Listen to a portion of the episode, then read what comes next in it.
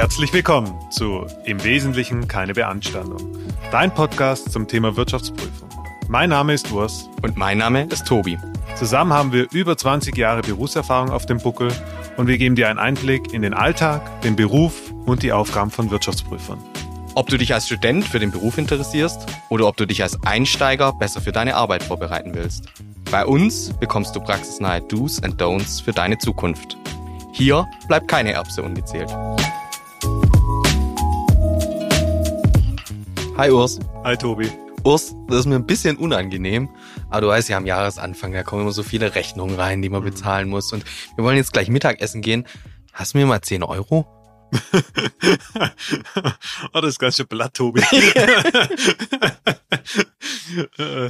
Ich wollte eh noch 10 Euro, glaube ich, gestern vom Essen. Bestimmt. Ähm, ja, nee, kann ich dir tatsächlich gar nicht geben. Schade. Kein Bargeld dabei. Schade. Dann ist meine Fortbestehensprognose wohl nicht so gut. nee, das wird dann tatsächlich schwierig. Also je nachdem, ob du natürlich noch fällige Verpflichtungen hast oder nicht, könnte es da jetzt relativ eng werden. Ja, schade. Aber um ein bisschen äh, aus, dem, aus der Platteneinleitung wegzukommen, wir wollen uns heute natürlich mal dem ganzen Thema Going Concern, Fortbestehensprognose, äh, ja, und die bilanziellen Auswirkungen darauf, aber vor allem natürlich auch die Auswirkungen auf das prüferische Vorgehen, äh, uns damit einfach mal beschäftigen. Ich hatte mal einen Kollegen, einen ehemaligen Vorgesetzten, der hat immer zu mir gesagt, es gibt eigentlich zwei Risiken in der Jahresabschlussprüfung. Das eine Risiko ist, man hat einen großen Bug im Jahresabschluss, den man nicht findet, sieht, ähm, und das Unternehmen wird verkauft. Das mhm. ist sehr ärgerlich und die Transaktion platzt deswegen oder es kommen sogar irgendwelche nachträglichen Schadensersatzforderungen zustande.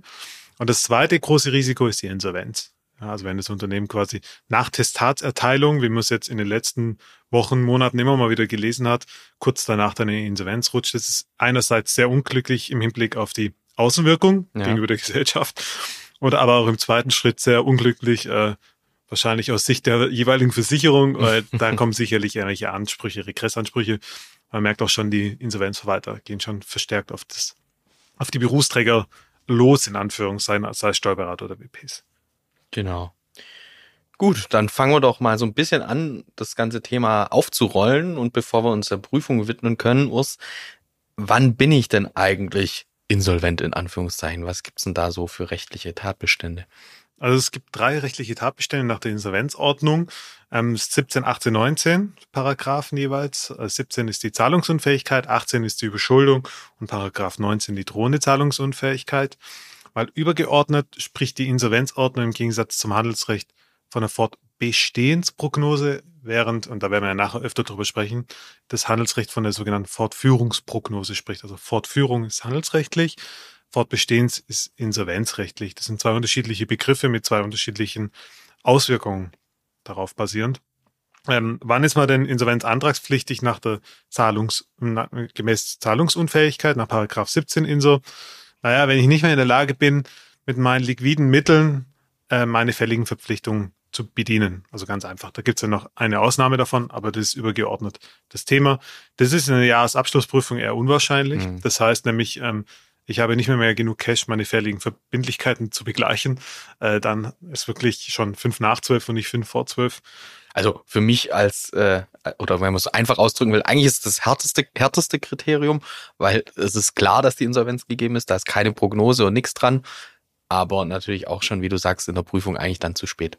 Ja, ist total spannend. Ich habe das mal eine Zeit lang gemacht ähm, im Rahmen solcher Insolvenzbegleitungen, ähm, Eigenverwaltungsverfahren, diese Beurteilung vorzunehmen. Da gibt es einen eigenen IDWS, also einen Standard dazu, den S11, Beurteilung der Zahlungsfähigkeit. Ähm, und da kann man das dann nämlich entsprechend überprüfen und das ist echt ziemlich interessant. Aber der 17er, also Paragraph 17, Zahlungsunfähigkeit, würde ich sagen, ist eine wäre jetzt für die Jahresabschlussprüfung nicht zwingend relevant, weil einfach da, da ist es eigentlich schon zu spät. Ja, und das, da heißt dann auch im Gesetz, ohne schuldhaftes Zögern innerhalb von drei Wochen muss der Insolvenzantrag äh, entsprechend gestellt werden. Dann gibt es den Paragraph 18, das ist die Überschuldung. Und die Überschuldung ist so ein zweistufiger Überprüfungsprozess. Der beginnt mit einer negativen Fortbestehensprognose, weil wir gleich darüber sprechen, was es ist, und was auch noch gegeben sein muss, ist ein negatives Reihenvermögen und das ganz wichtig zu Liquidationswerten. Also nicht zu Fortführungswerten, wie wir es im Handelsrecht kennen, sondern in dem Fall muss ich wirklich zu Liquidationswerten bewerten. Das heißt schauen, was würde ich dafür noch bekommen, ähm, wenn ich es jetzt so kurzfristig verkaufen müsste. Und es gilt eben nicht mehr dieser fortgeführte Anschaffungs- oder Herstellungskostenbegriff. So. Und was ist jetzt diese negative Fortbestehensprognose? Ähm, und auf die zielt auch die drohende Zahlungsunfähigkeit nach Paragraph 19 ab. Das sind unterschiedliche Zeithorizonte. Mhm. Einmal in der Überschuldung 12, einmal in der drohenden Zahlungsunfähigkeit 24 Monate. Äh, ich bin auch gleich fertig versprochen. Tobi gern schon. Ähm, bei der negativen Fortbestehensprognose geht es darum zu beurteilen, ob das Unternehmen wahrscheinlich seine Verpflichtungen in diesem Prognosehorizont ähm, begleichen kann. Das heißt, Zahlungsmöglichkeit, da gibt es eine Kapitalflussrechnung, wenn man anschaut, was, was hat man für fällige Verpflichtungen innerhalb dieses ähm, Planungshorizonts und was habe ich an liquiden Mitteln und Zahlungsflüssen. Also da gehe ich auch auf planerische Werte ähm, und dann schaue ich mir eben an, kann das beglichen werden oder nicht und wie wahrscheinlich ist es. So, und je nachdem habe ich eben eine negative Fortbestehensprognose. So. Klingt alles schon ein bisschen weicher als die konkrete Zahlungsunfähigkeit und damit wahrscheinlich auch, äh, ja, ergeben sich mehr Diskussionen und mehr Prüfungspotenzial auch für uns, was ja. wir dann genau vornehmen müssen. Genau, und da ist es auch ganz wichtig, dass, das hat man, habe ich ja schon kurz erläutert, da geht es wirklich um Planungen. Ja, also mhm. da wird man Unternehmensplanungen einfordern, werden wir auch gleich nochmal drauf zu sprechen kommen. Und jede Planung ist falsch, kann man schon mal vorweg sagen. Ähm, Was? gibt keine richtige Planung, habe hab ich noch nie gesehen, die wird nie so eintreten. Deswegen ist es umso wichtiger, die Planungsprämissen wirklich sauber zu beurteilen. Ja, definitiv. Und halt auch viel ja, in Gespräche zu gehen und dann sich aber am Ende nicht nur auf Gespräche zu stützen, sondern halt auch möglichst da, wo es geht, Nachweise, harte Nachweise einzuholen. Ja, genau. Okay, ähm, noch eine kurze Ergänzung dazu. Der Paragraph 252 HGB Absatz 1 Nummer 2, ich glaube, Tobi wollte es gleich ausführen, ja. ähm, spricht vor der Fortführungsprognose, also die handelsrechtliche. Und die weicht ein bisschen ab von den insolvenzrechtlichen. Tobi, sag doch mal, warum das und stimmt, wie. Genau. Äh, in dem Paragraph 252 ist geregelt der Grund, warum wir eigentlich jeden handelsrechtlichen Jahresabschluss so bilanzieren, wie wir ihn bilanzieren, nämlich unter der Annahme, dass das Unternehmen fortgeführt wird und die Unternehmenstätigkeit äh, fortgeführt wird. Und die Formulierung ist da eigentlich relativ klar und eingängig, denn wir können von der Fortführung der Unternehmenstätigkeit ausgehen, sofern dem nicht tatsächliche oder rechtliche Gegebenheiten entgegenstehen. Und das sind eigentlich drei Schlagworte, die, mit denen wir dann arbeiten, also die Fortführung der Unternehmenstätigkeit und dann tatsächliche oder rechtliche Gegebenheiten, die dem entgegenstehen könnten. Und darauf müssen wir dann auch im Rahmen der Prüfung prüfen, ob diese Gegebenheiten gegeben sind und wir dann von den Fortführungswerten in der Bilanzierung abweichen müssen und zu Liquid Liquidationswerten bilanzieren müssen, nicht zu Liquiditätswerten. ja, das ist sehr ähnlich, kenne ich. Äh, ja. Ähm, ja, und jetzt noch kurz mal eine Ergänzung dazu. Mhm. Äh, für alle, die sich für das Thema interessieren, ist wirklich spannend. Da gibt es ein bisschen so einen offenen Disput zwischen, zwischen dem IDW und WPNet. Denn kurz gesagt, das Handelsrecht kennt ja das Stichtagsprinzip. Mhm. Ja, und das ist ja Maß, also das ist ja wirklich ein bedeutsames Prinzip im Handelsrecht. Und ähm, die Beurteilung der Fortführungsprognose ist ja eine Beurteilung der Zukunft ja. ja. und weicht quasi von diesem Stichtagsprinzip ab. Das ist also eine Durch Durchbrechung dieses Stichtagsprinzips, so wie das eben der IDWPS äh, 270 beziehungsweise ISA 570 entsprechend, jetzt wird mich gleich Tobi korrigieren, falls ich falsch bin, ähm, dann entsprechend auch vorsehen. Und das, äh, die, die WPNet-Kollegen, die sagen, ähm, nee, das kann nicht sein. Es geht das Stichtagsprinzip. Also wenn am Stichtag nicht solche rechtlichen oder tatsächlichen Gegebenheiten vorliegen, dann hat man immer zu Fortführungswerten automatisch äh, zu bilanzieren. Das ist höchstrichterlich gerade aktuell anders tatsächlich entschieden. Mal sehen, wie es da weitergeht, aber das ist eben so ein offener Disput. Nichtsdestotrotz definitiv ähm, schauen, dass man sich anhand der Standards weiterhangelt und auch da ähm, eben sauber ist im Falle kritischer Mandate insbesondere. Und sich vielleicht nochmal so ein bisschen in den, in den Kopf äh, rufen. Der 252 ist natürlich für euch als Prüfer relevant, aber noch viel wichtiger, der ist erstmal relevant für denjenigen, der den Jahresabschluss aufstellt. Das heißt, der Mandant muss sich genau diese Frage stellen. Ich stelle den Jahresabschluss jetzt auf, ist mein Unternehmen, äh, gibt es da tatsächlich oder rechtliche Gegebenheiten, die gegen die Fortführung sprechen? dann muss eben auch die Aufstellung anders erfolgen. Also das ist eine Frage, die logischerweise nicht nur bei der Prüfung euch zu stellen ist, sondern schon bereits bei der Aufstellung der Mandant sich zu stellen hat. Ja, das ist immer schön, wenn er einen mit einbezieht, tatsächlich. Das sowieso. Aber Tobi, wie muss ich mir denn das jetzt vorstellen? Du kommst dann quasi auf ein neu, oder zum Mandat, erster mhm. Tag, dann hast du gleich deinen Zollstock dabei und dann rennst du bei den, beim Geschäftsführer ins Büro und sagst, wo ist die Unternehmensplanung? Ja, nee, nee, ist es nicht, weil auch da sind wir schon öfter so ein bisschen drauf äh, zugegangen äh, zu, oder zu sprechen gekommen. So eine Prüfung ist ja sowieso immer ein Prozess und wenn man da den ersten Tag, wenn man dann aufschlägt, lernt man das Unternehmen nochmal so ein bisschen kennen, redet vielleicht mit der Geschäftsführung, wie ist denn die Lage und kriegt so ein erstes Gefühl auch erstmal dafür, ähm, wie geht's denen eigentlich? Wie ist das letzte Jahr abgelaufen? Meistens ist die Situation dann super rosig, die einem erstmal vorgeführt wird. Oft wird auch natürlich im Normalfall die Realität dargestellt, aber natürlich sind äh, die Geschichten, die einem erzählt werden, erstmal Geschichten, die man dann auch hinterfragen muss. Und dann äh, schaue ich natürlich, dass ich vor der Prüfung schon irgendwelchen Datenabzüge mir organisiert habe, entweder unterjährig oder vielleicht sogar zum Jahresende und mal erste Analysen auch durchführen kann. Und es fängt natürlich dabei an, habe ich eigentlich einen Jahresüberschuss erzielt in diesem Jahr oder bin ich in einer Verlustsituation? Das ist die erste entscheidende Frage. Denn äh, wenn man so die Prüfungsstandards durchliest und die ISAs, dann begegnet einem immer wieder in den Ausführungen der Begriff der Sonnenscheinkriterien oder der Schönwetterkriterien. Und es sagt erstmal, wenn gewisse Gegebenheiten gegeben sind, dann kann ich auch von der Unternehmensfortführung wahrscheinlich ausgehen. Und da ist natürlich ein entscheidendes Kriterien habe ich in diesem Jahr, aber auch in den Vorjahren nachhaltige positive Ergebnisse erzielt die dann äh, darauf hindeuten, dass das Unternehmen auch operativ ja Ergebnisse erzielt und Gewinne erzielt. Ja. Es ist immer gut, wenn sie positive Ergebnisse erzielen. Es ist auch schön, wenn man ausreichend Marge hat und ausreichend Ergebnis hängen bleibt. Also wenn immer jemand, keine Ahnung, drei Euro übrig hat, dann würde ich mir auch immer mal Gedanken machen, ob das Klar, ein nachhaltiges definitiv. Geschäftsmodell ist. Aber das ist natürlich der maßgeblichste Indikator dafür, ob man in eine kritische Situation kommt oder kommen könnte und hier weitere Prüfungshandlungen benötigt oder eben nicht. Und dann ist natürlich auch die spannende Frage, gerade wenn das ein Unternehmen ist, das in einem Konzernumfeld unterwegs ist, wo vielleicht auch durch Verrechnungspreise und so die Ergebnisse, ich sag mal, nicht immer 100% operativ da hängen bleiben, wo sie auch äh, erzielt werden, dann ist natürlich auch eine Frage, die man sich stellen muss, wie leicht hat das Unternehmen denn Zugriff auf finanzielle Mittel? Also besteht da vielleicht ein Cashpool, der, äh, der die finanziellen Mittel dann zur Verfügung stellen kann? Gibt es ein Mutterunternehmen, das im Zweifel auch Darlehen geben kann? Also wie ist so der, der rechtliche Hintergrund? Gibt es Kreditlinien mit Banken, externen genau. Banken? Das ist eine ganz wichtige Frage, die noch nicht ausgereizt sind, die man gut nutzen kann. Also solche Finanzierungsfragen muss man sich dann auch stellen. Das ist auch eins dieser Schönwetter, Sonnenscheinkriterien, die man sich angucken kann. Hm, das ist auch wirklich entscheidend. Und es reicht nicht aus, wenn man eine kleine kontokorrente Linie hat, sondern die sollte schon mhm. ausreichend sein. Und worauf man auch insbesondere da achten sollte, wenn man die Kontokorrentlinie beurteilt, es gibt unterjährige Schwankungen, gegebenenfalls im Geschäftsmodell des Mandanten. Mhm. Das heißt, Saisonalitäten. Der Eisverkäufer, ganz klassisches Beispiel, der im Winter gar keinen Umsatz macht und im Sommer dafür den, den, den ganzen Umsatz. Der braucht natürlich eine entsprechende Kreditlinie, um die Ausgaben, die dann im Winter anfallen, dann auch entsprechend bedienen zu können. Mhm. Und da muss man ein bisschen drauf achten und auch ein bisschen so die Historie mal heranziehen. Kommen wir nachher nochmal drauf zu sprechen, aber das ist sicherlich auch ein wichtiger Punkt. Ja. Und dann das dritte, dritte Kriterium, das man sich angucken kann, besteht eigentlich eine bilanzielle Überschuldung.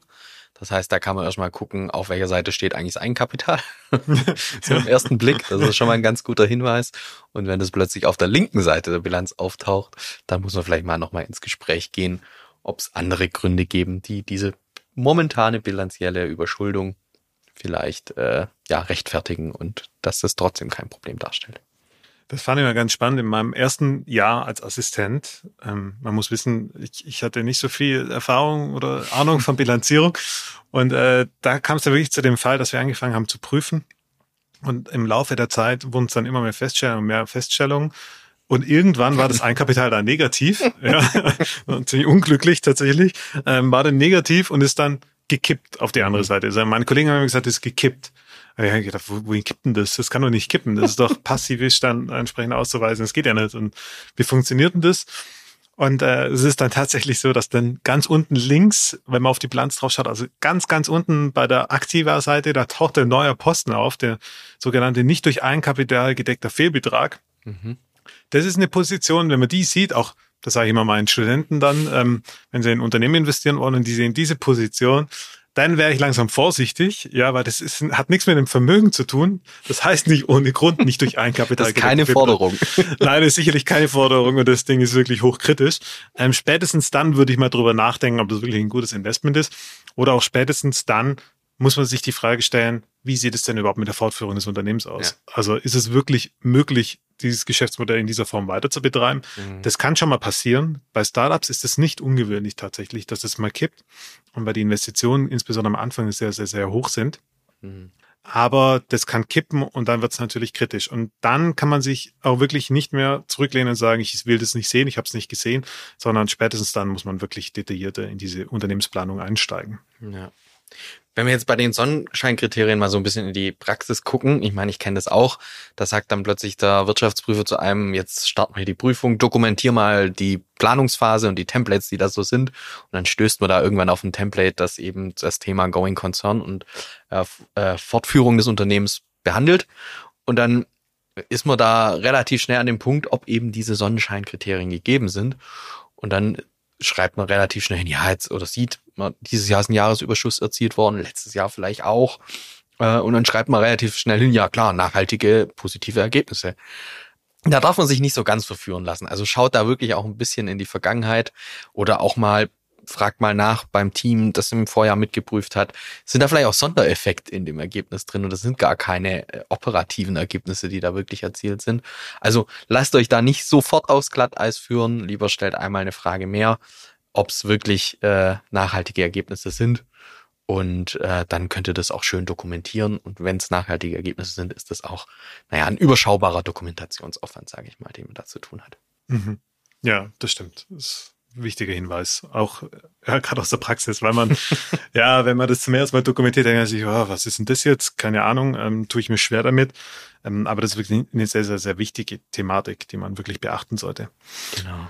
So, und dann gibt's auch den letzten Punkt in den Sonnenscheinkriterien. Und zwar, das ist, da würde man, jetzt lacht, lacht man wahrscheinlich, wenn man das hört, ähm, also, dass man das letzte Kriterium ist, dass es beabsichtigt ist, das Unternehmen fortzuführen. Ah, oh ja, da, da wäre ich jetzt gerade nicht drauf gekommen. Aber ja, natürlich. Ja, klar. Also, und das ist tatsächlich in meiner praktischen Erfahrung der einzige Grund gewesen, mhm. dass man diese Abkehr mal hatte. Mhm. Und zwar, ähm, dass die Gesellschafter beschlossen haben, die Gesellschaft zu liquidieren. Ja. So, und dann ist das Ding quasi mit der Fortführung ausgeschlossen mhm. zu bilanzieren. Und das ist total spannend. Und jetzt lacht jeder, ja. Und äh, manchmal, wenn ich dann äh, die, die, die, die Gespräche mit den Geschäftsführern habe oder auch mal mit den Geschäftsführern Gesellschaften, wenn ich frage, ob sie vorhaben, das nächste Jahr auch weiterhin ihre Geschäftstätigkeit fortzuführen und nicht die Einstellung beabsichtigen und die mich dann mit großen Augen anschauen und sagen zu mir wirklich Zitat, das habe ich jetzt auch noch nie gehört, die Frage, ähm, dann darf man die trotzdem mal stellen. Mhm. Weil das ist der Grund, wenn die wirklich sagen, okay, wir liquidieren das jetzt, das ist in der Regel nicht die operative Einheit, sondern das sind ja welche Mantelgesellschaften, die man noch irgendwo im Konzern drin hängen hat, da passiert das dann mal ähm, dann muss man davon abkehren. Mhm. Ja, dann, dann ist es gesetzt sozusagen.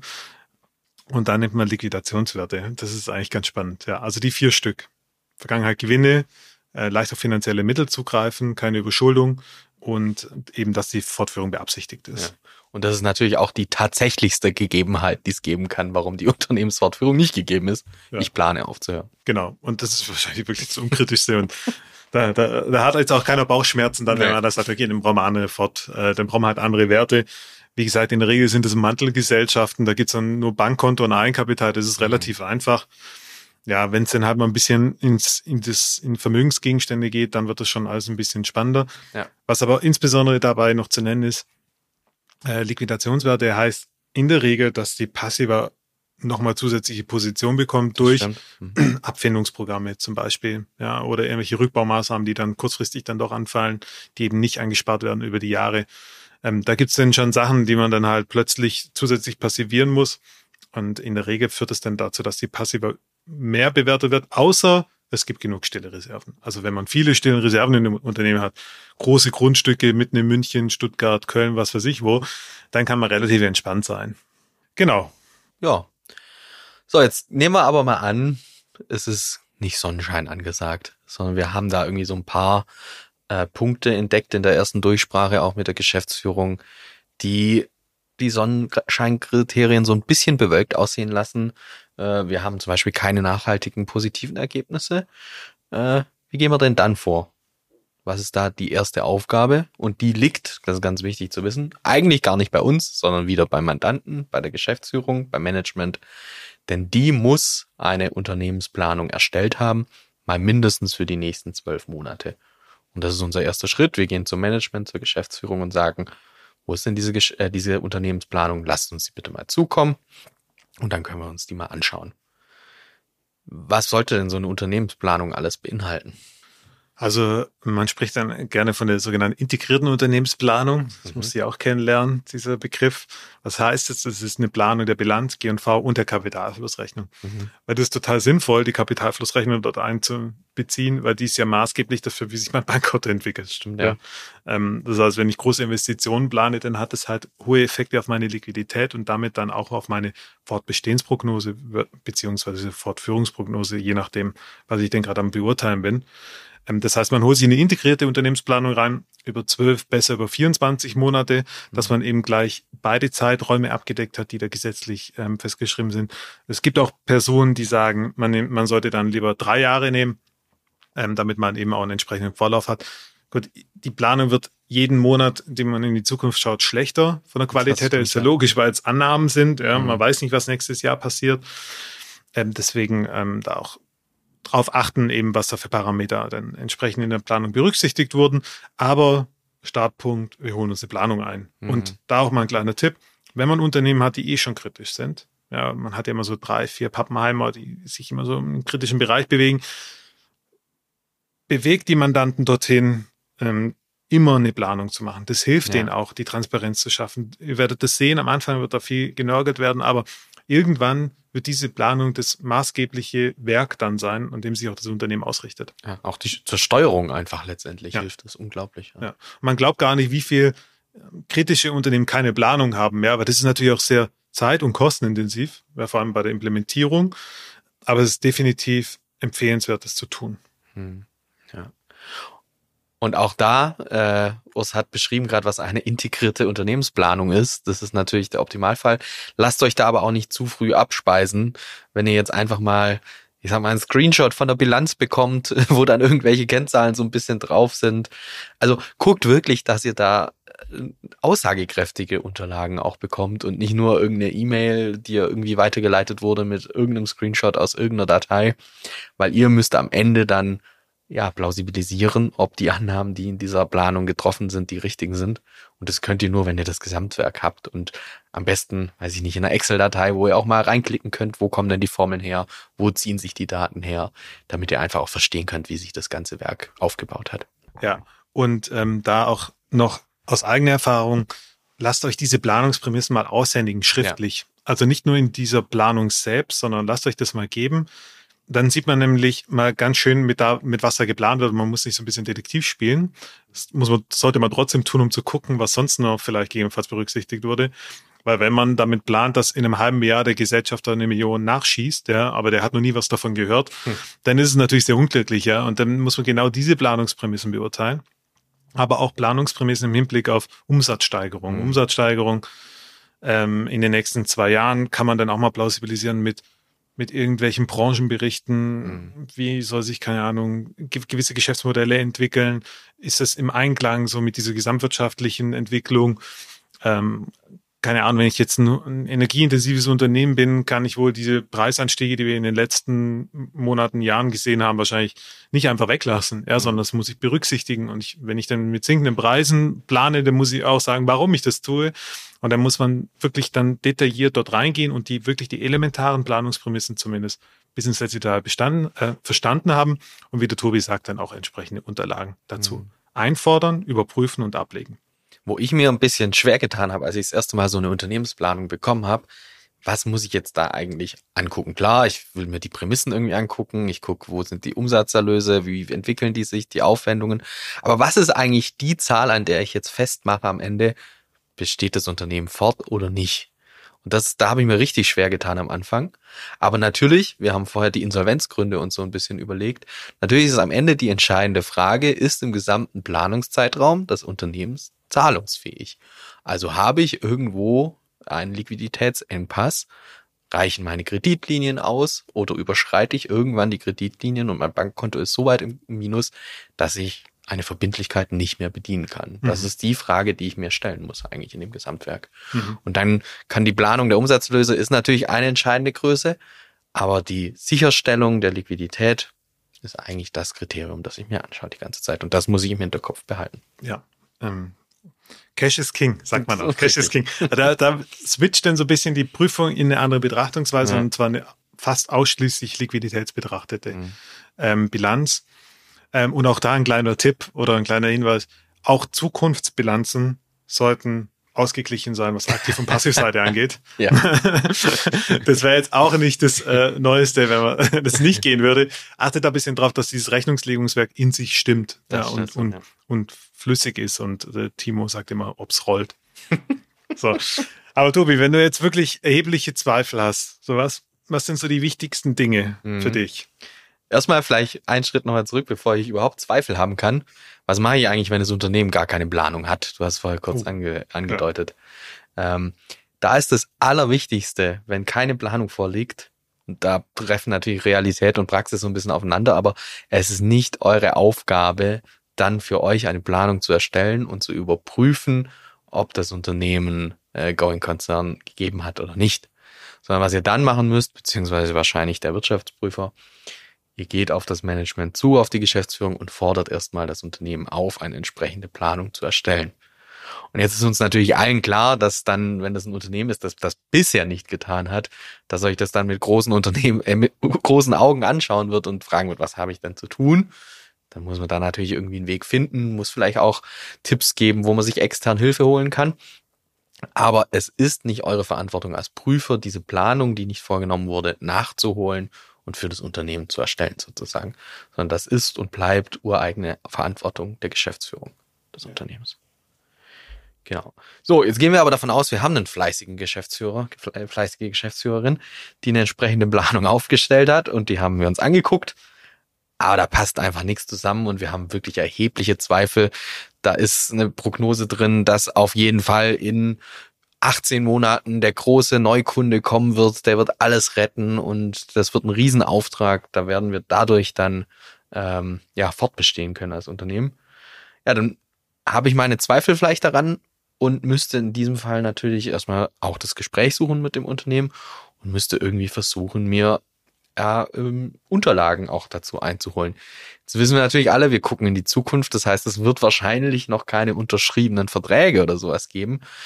Aber wenn so ein großer Neukunde mit eingeplant wird, dann wird es daher hoffentlich schon irgendwie Verhandlungen geben. Es wird irgendwelche Unterlagen geben, vielleicht irgendwelche Absichtsbekundungen, äh, Präsentationen oder ähnliches von irgendwelchen gemeinsamen Meetings. Lasst euch das geben und guckt durch, dass da irgendwelche Werte drinstehen, die auch zur Planung dann überleitbar sind. Ja, und dann ist es natürlich auch oft so, dass man mit verantwortlichen Projektleitern sprechen muss, sich da Einschätzungen einholen muss, über welches Pro äh, Volumen sprechen wir denn da.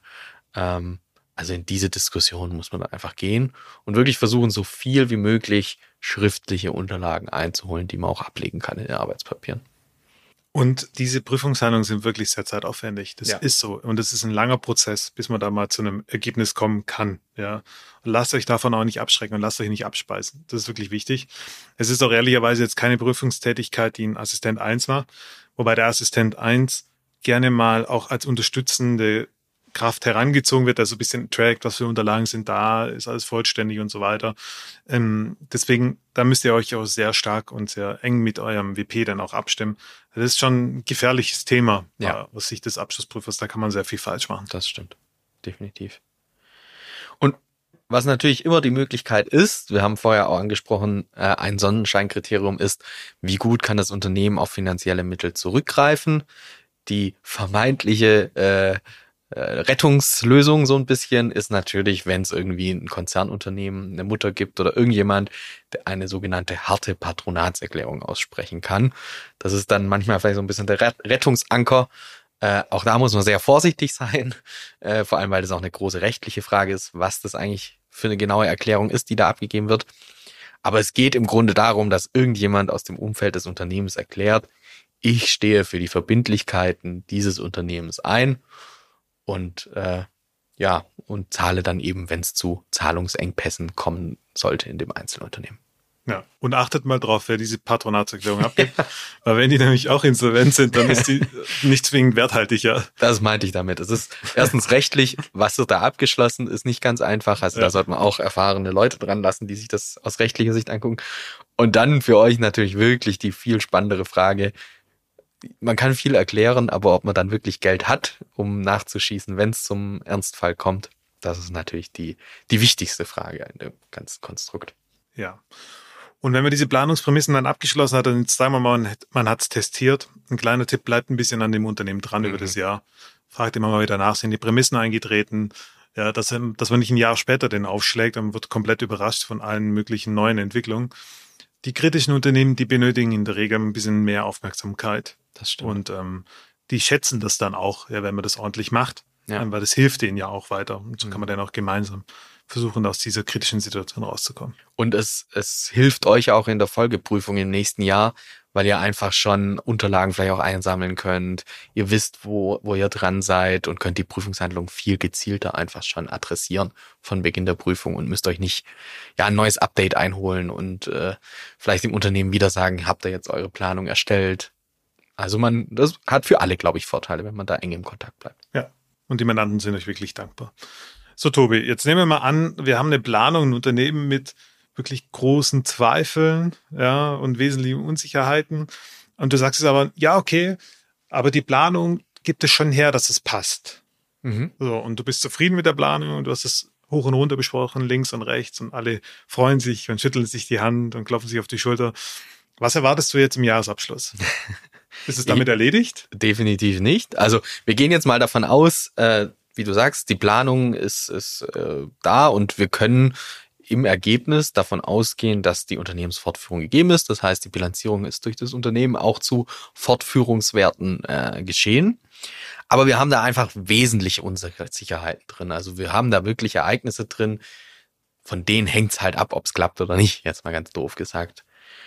Dann erwarte ich einfach, dass, äh, insbesondere wenn es eben den Lagebericht gibt, da natürlich ausführliche Erläuterungen dazu drin sind. Insbesondere muss man natürlich auch äh, einen Blick in den Chancen- und Risikobericht schauen, werfen und muss da äh, schauen, sind diese Risiken und diese wesentlichen Unsicherheiten deutlich erläutert und gekennzeichnet. Stichwort bestandsgefährdende Risiken. Also ja. da muss auf jeden Fall was drinstehen und das muss, wenn es wirklich ein bestandsgefährdendes Risiko ist, also auch, auch als solches äh, ja bezeichnet und definiert sein. Genau, ganz, ganz wichtig. Ja, also es bringt nichts, da 100 Prüfungshandlungen durchzuführen. Mhm. Und das rutscht dann einem durch, weil das wäre sehr unglücklich. Ja. Und die große Gefahr ist natürlich dann auch, man stürzt sich so ein bisschen auf die Chancen und Risiken, weil man in die Zukunft schauen will. Mhm. Aber wenn man dann vorne die Beschreibung des Geschäftsverlaufs, sowohl im Anhang teilweise, aber vor allem im Lagebericht dann liest, dann ist es vielleicht noch wunderbar irgendwie gelaufen und da werden die blühenden Wiesen irgendwie beschrieben, wie alles toll gelaufen ist. Und plötzlich, wenn man in die Zukunft guckt, ist alles schlecht und äh, von ganz vielen Unsicherheiten geprägt. Also auch da vorne in den vorderen Teilen, sage ich mal, muss natürlich irgendwie dargelegt sein, ob es noch gut lief, wie es tatsächlich lief, ja, und welche Ursachen vielleicht auch in der Zwischenzeit dazu geführt haben, dass es eben diese Unsicherheiten gibt, die es eben gibt und diese bedeutsamen Zweifel. Also es muss einfach ein rundes Gesamtwerk sein, das wirklich auch darstellt, wie die Lage des Unternehmens ist. Ja. Und wenn man nicht immer eine Berichtskritik durchführen lässt, ein mhm. kleiner Hinweis, in den Fällen lohnt ja. sich's. Und sucht euch da wirklich jemand, der, der das schon mal hatte, mit dem ihr das diskutieren könnt, weil das ist schon maßgeblich und wie der Tobi sagt, es ist schon interessant, manchmal solche Abschlüsse zu lesen. Äh, wenn man Erstprüfung hat, dann hat man blühende Landschaften im Lagebericht, ja, und dann gucken wir sich in Bilanz, äh, gucken wir in die Bilanz rein, da passt vorne und hinten nichts zusammen. Also das kann ja da nicht sein. Das ist wichtig, ja. dass es ein geschlossenes Werk ist. Und ich meine, auch da kann man aus Erfahrung sprechen oft ist es ja auch nicht so, dass dieses Thema äh, Liquiditätsengpässe und äh, drohende Unsicherheiten oder wesentliche Unsicherheiten vom Anfang an der Prüfung klar ist, sondern das entwickelt sich so mit der Zeit, wird euch das immer bewusster, ihr kriegt mehr Informationen zum Unternehmen, Nachweise. Und dann besteht natürlich auch so ein bisschen die Gefahr, dass man in seinen Arbeitspapieren schon vor sich hin dokumentiert hat und alles ist als ganz normal beschrieben ist und dann steht man kurz vorm Ende, kommt vielleicht auch zum Lagebericht und merkt so, ist, ja, so ganz passt einfach nicht. Also die Unternehmensplanung ist einfach nicht so, wie mir das am Anfang beschrieben wurde. Und dann müsst ihr natürlich auch gucken, dass euer Gesamtwerk erstens der Arbeitspapiere, aber auch Unterlagen, die ihr euch schon angeguckt habt, vielleicht habt ihr schon eine erste Version des Lageberichts des Anhangs euch mal angeguckt, guckt da nochmal rein und überarbeitet das ganze Thema, weil es muss am Ende ja, ein Gesamtwerk sein, das in sich stimmig ist. Ganz, ganz wichtig. So, und dann kommen wir zum absoluten Schlusspunkt in mhm. dem Thema, und zwar die Konsequenzen für das, was wir quasi als Arbeitsergebnis abliefern, außerhalb des Prüfungsberichts oder innerhalb des Prüfungsberichts, ähm, das Testat. Ja, der Bestätigungsvermerk, genau. Genau, der Bestätigungsvermerk. Und jetzt ist die Frage, was für Formen kennst du denn da, Tobi? Mhm. Also jetzt müssen wir uns natürlich überlegen. Äh, das erste Szenario ist, das Unternehmen hat die Fortführungsprognose angewendet im Jahresabschluss. Wir kommen jetzt aber zum Ergebnis in unseren ganzen Prüfungshandlungen. Äh, erstens, die Sonnenscheinkriterien waren nicht gegeben. Wir haben uns die Planung eingeholt. Es passt einfach nicht. Also wir haben, wir kommen ganz klar zum Ergebnis, die Fortführungsprognose in der Bilanzierung ist unangemessen. Dann ist die klare Antwort, das ist ein Versagungsvermerk. Also wir haben da keinen großen Spielraum, sondern wenn die Fortführungsprognose nicht als angemessen eingeschätzt wird, müssen wir ein Versagungsvermerk aussprechen. Ja. Dann äh, kommen wir natürlich zu dem Zwischenfall so ein bisschen. Es gibt eben die Fortführungsprognose scheint insgesamt als angemessen. Das Unternehmen hat das auch angewendet. Aber wir haben eben die beschriebene wesentliche Unsicherheit, von dem das Ganze abhängt. Dann müssen wir einen Hinweis im Bestätigungsvermerk aufnehmen, der das entsprechend ausführt und der eben auch insbesondere auf die entsprechenden Ausführungen im Lagebericht und gegebenenfalls im Anhang hinweist äh, und ja nochmal erläutert, welche wesentlichen Unsicherheiten eben bestehen. Aber auch wichtig, das ist keine Modifizierung des Bestätigungsvermerks. Es ist möglich, dass das dann ein uneingeschränkter Bestätigungsvermerk ist, der aber eben eine, ein Hinweis auf diese wesentliche Unsicherheit gibt in Bezug auf die Fortführungsfähigkeit des Unternehmens. Wenn es jetzt natürlich so ist, dass diese wesentlichen Unsicherheiten bestehen, aber der Mandant weigert sich im Jahresabschluss im Lagebericht entsprechende Angaben aufzunehmen und Erläuterungen aufzunehmen, dann müssen wir im Einzelfall schauen, kommt es zu einer Einschränkung des Bestätigungsvermerks oder zu einem Versagungsvermerk. Ich kann mir ehrlich gesagt nicht so ein richtiges Szenario vorstellen, wo es eine Einschränkung ist, aber mag es geben, weiß ich nicht. So viele Fälle hatte ich da jetzt auch nicht. Aber ich wäre da wahrscheinlich im Einzelfall relativ schnell bei einem Versagungsvermerk, wenn eben die wesentlichen Unsicherheiten einfach nicht richtig dargestellt sind im Jahresabschluss. Ja, weil das, man, man spricht immer von Risiken auf Aussagenebene ja. und man spricht von Risiken auf Abschlussebene als mhm. Ganzes. Also Abschluss als Ganzes. Und das ist genau so ein Risiko. Da gibt es nicht so wahnsinnig viele. Und das ist halt natürlich vollumfassend. Wenn ich nämlich von einer falschen Annahme ausgehe und ich sollte eigentlich zu Liquidationswerten bilanzieren und ich mhm. habe aber trotzdem eine Fortführungswerte, dann passt da vorne und hinten nichts zusammen. Ja, das ist ein mhm. komplett unterschiedliches Unternehmen in Anführungszeichen ähm, und somit dann auch irgendwie ja nicht nachvollziehbar für den Abschlussadressaten. Deswegen ist es in der Regel dann auch ein Versagungsvermerk. Genau. Was man auch im Hinterkopf behalten muss, ist, wenn das Unternehmen natürlich zu Liquidationswerten bilanziert, das ist angemessen, ich komme zu dem Ergebnis, dann ist das ein uneingeschränkter Bestätigungsvermerk. Ja. Also nur weil die Fortführungsprognose nicht gegeben ist und der Mandant richtig bilanziert, hat das keine Auswirkungen auf unseren Bestätigungsvermerk, sondern er hat ja dann richtig bilanziert, er hat einen korrekten Jahresabschluss aufgestellt und damit haben wir auch einen ganz normalen Bestätigungsvermerk. Boah, da habe ich vor kurzem einen Podcast gehört und das auch nochmal zur Klarstellung, falls ihr den zufällig auch gehört habt. Wirtschaftsprüfer prüfen nicht die Wirtschaftlichkeit eines Unternehmens. Das hat nichts damit zu tun. Ich glaube, da muss man manchmal nicht Podcast hören, da kann man auch äh, Tagespresse lesen manchmal. Ja, also das hat nichts damit zu tun. Das passt jetzt wunderbar zu Tobi. Ja? Also wenn das richtig bilanziert ist oder den richtigen Prämissen dann auch entsprechend dargestellt wird, dann ist es total in Ordnung. Man kann uneingeschränkt testieren. Mhm. Ja, nur nochmal zur Klarstellung. Aber ich denke, das ist euch allen klar. Ihr seid ja jetzt auch schon wahrscheinlich ein paar Jährchen dabei oder zumindest mal ähm, schon gut vorgebildet durch unsere anderen Podcasts. okay. Sehr gut. Ich glaube, das war's, oder? Ja, das war einmal ein Rundumflug durch die Welt äh, der Fortführungsprognosen und äh, ja, zum Thema Insolvenz und drohende Zahlungsunfähigkeit und so weiter. Aber weil sich bestimmt nicht alle alles merken konnten, lieber Urs, darfst du jetzt nochmal in einer Minute zusammenfassen, was die wichtigsten Punkte dieser Folge waren. Okay. Also wir haben am Anfang unterschieden äh, zwischen der Fortführungs- und Fortbestehensprognose. Während die Fortbestehensprognose sich aus der Insolvenzordnung ergibt, ist die Fortführungsprognose aus dem Paragraphen 252 HGB. Wir haben die Insolvenzantragsgründe kennengelernt, Zahlungsunfähigkeit, Überschuldung und drohende Zahlungsunfähigkeit ähm, und haben uns da genauer angeschaut, was denn eigentlich die jeweiligen Kriterien sind, wann ich ein, eine Insolvenz, äh, einen Insolvenzantrag stellen muss und wann nicht. So, ähm, im prüferischen Vorgehen haben wir gesagt, man beginnt damit, sich das Zahlenwerk anzuschauen. Ähm, man überprüft diese Sonnenscheinkriterien, die wir genannt haben, also in der Vergangenheit nachhaltige Gewinne, die erzielt wurden, ähm, ob das Unternehmen leicht auf finanzielle Mittel zurückgreifen kann, Stichwort Kontokorrentlinien oder ähm, sehr wohlhabende Mutter, ähm, dass es keine bilanzielle Überschuldung bereits gibt oder droht, ja.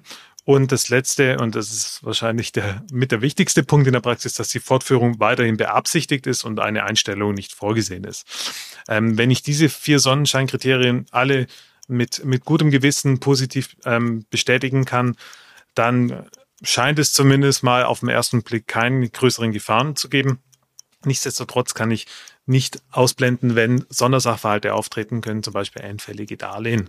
Ähm, das heißt, ich kann ja nicht die Augen verschließen, aber das ist ein guter Indikator dafür, dass die Fortführungsannahme vermutlich gerechtfertigt ist. So, falls es kritisch ist, ähm, holen wir uns eine ähm, Planung ein vom Mandanten, die er erstellt, nicht wir, sondern der Mandant erstellt sie. Wir schauen uns den Horizont an. 12, 24 Monate haben wir jetzt kennengelernt, zumindest mal 12. Und wir schauen uns die Planungsprämissen an. Wir überprüfen die Planungsprämissen mit ergänzenden Unterlagen und bedeutsame Planungsprämissen und wirklich wesentliche Planungsprämissen werden dann nochmal detailliert mit Mandanten besprochen. Die Konsequenzen für den Jahresabschluss sind äh, eine, äh, eine ausreichende und angemessene Erläuterung.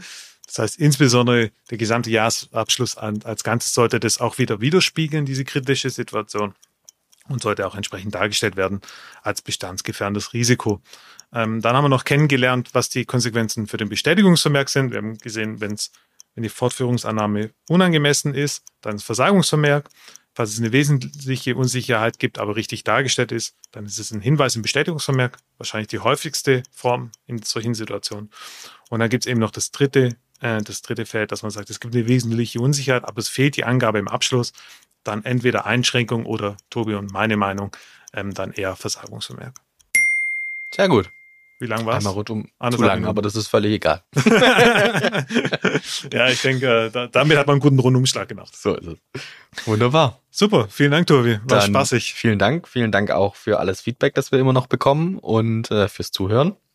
Denkt dran, ihr könnt euch uns natürlich auch immer noch bewerten auf Spotify und Apple Podcasts. Da freuen wir uns über jede äh, Rückmeldung, äh, die so reinkommt. Ja. Und ja, bis dahin wünschen wir euch eine schöne Zeit und bis in zwei Wochen. Bis in zwei Wochen. Bis dann. Ciao. Ciao.